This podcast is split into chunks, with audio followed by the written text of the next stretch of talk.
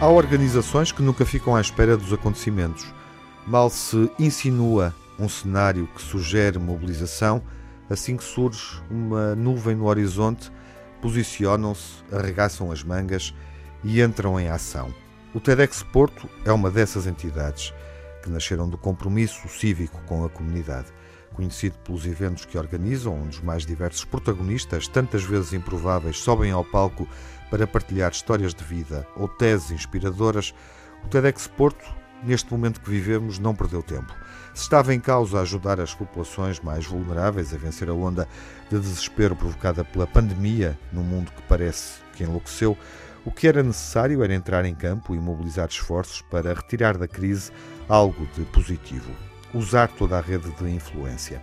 Então, o TEDx Porto foi consequente e conseguiu entusiasmar todos os contactos e também muitas marcas. De facto, a força das pessoas em momentos de crise parece por vezes sobrenatural. Solidariedade foi a palavra de ordem e a energia foi o requisito para atingir o objetivo. Angariar alimentos para quem ficou de um momento para outro sem emprego ou sem rendimentos suficientes para fazer face às despesas básicas. Em pouco tempo, este esforço militante rendeu 4 toneladas em bens alimentares uma pequena montanha capaz de distribuir sorrisos por muitas freguesias do Porto e várias associações sociais já em dificuldade para responder a tantos pedidos de auxílio. Este é um daqueles gestos de uma beleza sem retoques, sem floreados, simples e límpido.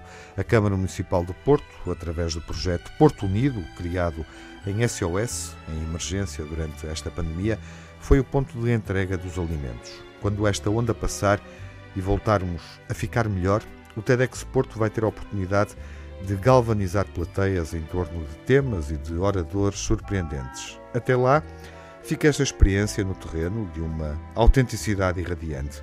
Desta vez a audiência não esteve confinada ao espaço de uma sala, de um teatro, ficou dispersa por instituições camarárias e associações de solidariedade, mas o alívio e consolo dos destinatários souberam ainda melhor do que a mais inesquecível e sentida salva de palmas.